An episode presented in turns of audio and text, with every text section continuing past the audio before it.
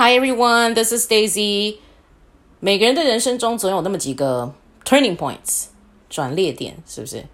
啊，对我来说，在我的英文学习的这条路上，应该是启蒙的那个阶段，算是我人生的呃非常关键的一个时期。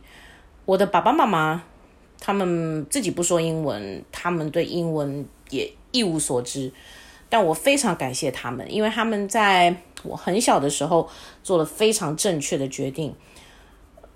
只要是外文系的，大家其实都知道所谓的 language acquisition 语言习得这件事。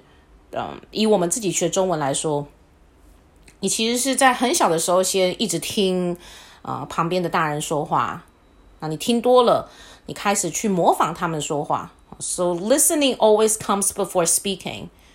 就好比你其实是读了很多很多的文章跟小说，然后你看了之后，你开始去学习里面的一些字句，然后开始写自己的作文。So reading always comes before writing。这个其实是正确的啊、语言习得的模式跟顺序。而我的爸爸妈妈在一无所知的情况之下，歪打正着，他们在我小学大概三四年级的时候。突然意识到说，哦，我应该要开始学英文了。刚好那个时候，他们认识了一个朋友，刚从英国留学回来，他们就拜托那个朋友抓了几个跟我差不多年纪的小毛头，我们就组成了一个迷你家教班，大概五六个人，每个礼拜就在那个老师家。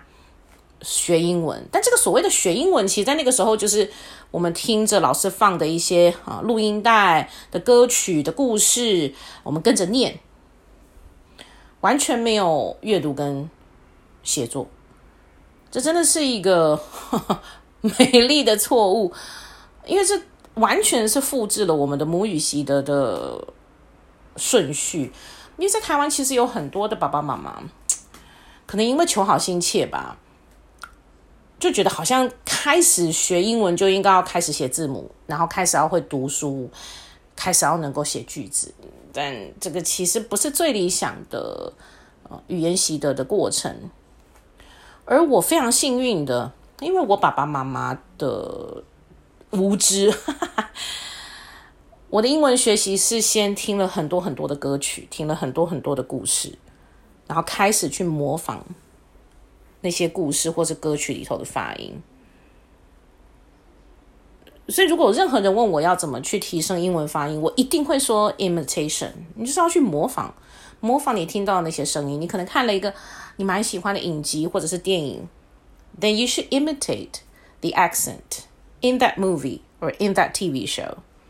这个其实是我心目中最理想的呃正音方式。在小学毕业的时候，我爸爸妈妈又突然意识到说：“哦，我要上国中了。”那时候的嗯，小六升国一很流行去上先修班，我爸爸妈妈就想要帮我报先修班，因为他们意识到这件事的时候已经太迟了，所有的先修班都已经额满了，所以他们帮我报了一个家教班的第三册。就是国二的课程，是不是很天兵？一个还没有学过 A B C 怎么写的女孩，立刻就要去学过去式了。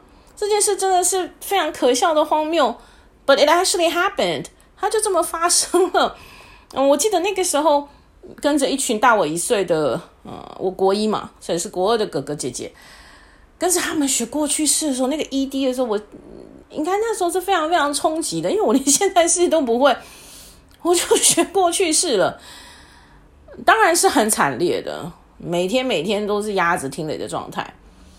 有一天我妈妈来接我放学的时候，补习班下课的时候，我妈妈随口问了我的老师一句说：“哎，那嗯，Daisy 最近的学习状况怎么样？”老师就说：“啊，大概就这样了。” This is another turning point in my life。身为母羊座 O 型的我，真的记不得。听到老师说我的英文可能就这样了，哦，我的整个斗志被燃起，我决定卯起来念书。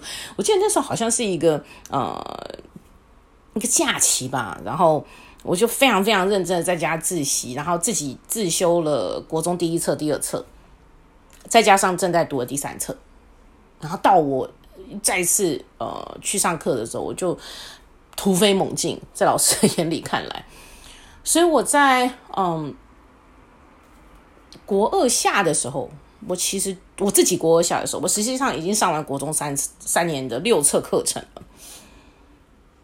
到我自己国三的时候，老师就问我说：“哎，你要不要读点 simplified novels，就所谓的简易版的嗯英文小说名著？”我说：“好啊。”那时候读了好多，比如《鲁滨逊漂流记》啊，嗯，还有狄更斯那几本，呃，还有呃 Jane Austen 的那几本，读了挺多小说，大概几十本吧，如果没有一百本，应该有几十本。每一本老师都要求我在看完之后写心得。所以我的所谓的阅读能力，或者是啊写作能力，其实是不知不觉培养的。而我的英文口说没有太大的腔调，也是因为当初呃是以模仿的方式去呃建立了我自己的发音。对于我爸爸妈妈或者是那个家教班的老师，我其实 充满了感恩。很多爸爸妈妈现在都会觉得啊，小孩越早送去学美语越好啊。我自己是没有小孩，所以我基本上是没有什么资格讲这件事。但我一直觉得语言学习的最关键，尤其是对很小很小的小朋友来说，应该是 you should keep them interested, try not to deprive them of passion for learning，就是让他们尽量保持在哦有兴趣的状态，不要失去学习的热情。And that's exactly what I've been trying to do with my own students right now. 这么些年下来，其实努力在课堂上做的事情也是这个。可不可以，学生们也愿意 给英文一个机会，给自己一个机会，给我一个机会。That's all for today. Bye.